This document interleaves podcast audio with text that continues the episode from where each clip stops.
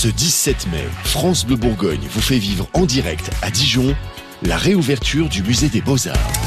Et eh ouais, le 17 mai, une date qui va compter, un événement qui va compter euh, dans l'histoire de la ville. En attendant le grand jour, sur France Bleu Bourgogne, Charlotte Millet fait le tour des grands monuments qui sont eux aussi euh, dans l'histoire, comme l'Arc de Triomphe.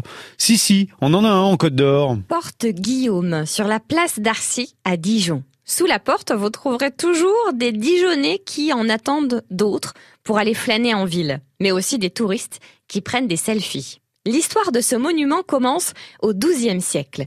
La porte était alors l'une des entrées anonymes du mur d'enceinte qui protégeait la cité des ducs de ses ennemis. C'est au XVIIIe siècle que sort de terre cet arc de triomphe que nous connaissons aujourd'hui, mais complètement nu et sans décor. La porte est nommée porte de Condé, en hommage à Monsieur le Prince de Condé, gouverneur de Dijon. Une manière de toujours laisser la porte ouverte au roi pour entrer dans la capitale des ducs de Bourgogne. Ce qui ne sera plus du tout le cas à partir de la Révolution de 1789. La porte devient alors celle de la liberté. Des extraits de la Déclaration des droits de l'homme y sont gravés et remplacent les dédicaces latines du gouverneur.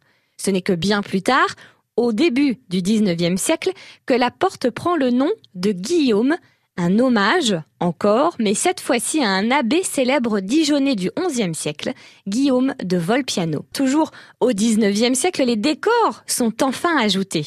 Vous pouvez admirer aujourd'hui encore quatre personnages, la muse de l'histoire, la muse de la ville de Dijon, un génie et la déesse romaine de la sagesse, Minerve.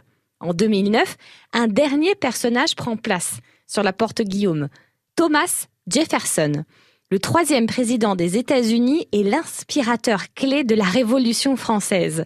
Et puis, en 2015, notre porte Guillaume accueille des milliers de Dijonnais et leur message de paix suite aux attentats parisiens. Comme quoi, rien ne pourra jamais vraiment la fermer. Mais oui, on a mieux en Côte d'Or et Dijon, c'est toute une histoire. Voilà ce qu'on découvre euh, toute la semaine avec euh, Charlotte Millet sur France Bleu Bourgogne. France Bleu Bourgogne. France Bleu.